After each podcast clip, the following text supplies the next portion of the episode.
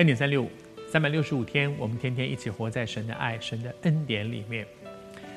这两天我们分享到雅各家又出事了，他的一个宝贝的女儿在事件这个城里面，因为好奇，他就偷偷一个人自己跑出去，没有跟家人一起出去。结果呢，遇到了当地的一个男孩子，这个男孩子呢喜欢他，就强暴了他。这个男孩子也叫事件，这个城叫事件，这个男孩子也叫事件。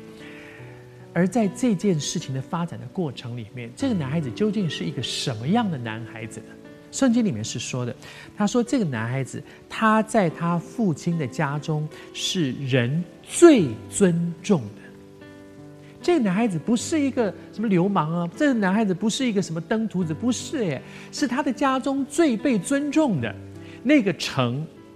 他的父亲是那个城里面的，哇，最被尊重的一个家族，而他又是这个家族里面最被人尊重的一个下一代，这样的一个人，怎么会在我的路上就去强暴别人呢？你知道，这就是世界的可能。世界其实常常给人很多的价值观，有一些事情本来我们觉得这不对了，这不对了，可是当世界不不断的告诉你说这个人也做，那个人也做，大家都做，结果呢，很多我原来不对、以为不对的事情，后来发现，哎，大家都这样，哦，但可能没有什么不对吧，就是这样吧。久而久之，就渐渐挪移帐篷，很多的价值观就被扭曲了。这个孩子，他在一个扭曲的价值观里面。他是一个被别人尊重的人，可见他的行为做很多的事情，大家都非常的欣赏他。可是这样的一个人，却活在觉得我在路上强暴别人没有什么了不起，而这件事也没有影响别人对他的尊重。他继续还在他们中间是一个相当有领领导能力的人，他去跟他的全城的人说：“哎，他们跟我们讲哦，如果我们行割礼，不是我行割礼哦，是我们全城的男丁通通要去行割礼。”然后他们就愿意把女儿嫁给我们，而这些人竟然也愿意，可见他是讲话多有影响力的人。哎，行割礼是很痛的耶，对一个男人来讲，那是多痛的一件事情。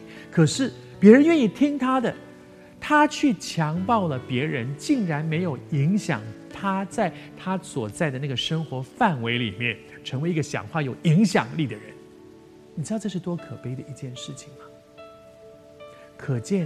在那个大环境当中，这一件事情是大家觉得习以为常的事情，没什么了不起的事情啊，大不了赔点钱嘛，啊，大不了就把他娶回家嘛。以至于，虽然他做了这样的事，他仍然是被尊重的，他仍然是有影响力的。你知道，这就是为什么圣经不断的要基督徒分别为圣，因为世界不断的被仇敌扭曲了我们的价值观。人做很多的事情都被价值观所影响。当这整个城都觉得这件事没有什么了不起的时候，在这个城里面做这样的事情的人就变成很自然的一件事。我求神帮助我们。那么怎么分别呢？怎么样可以分别？用真理，用圣经的话。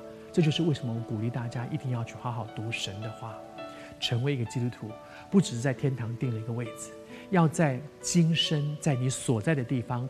为主在弯曲悖谬的世代，好像明光照耀。如果我们自己不能够分别，我们有什么光去照耀这个时代？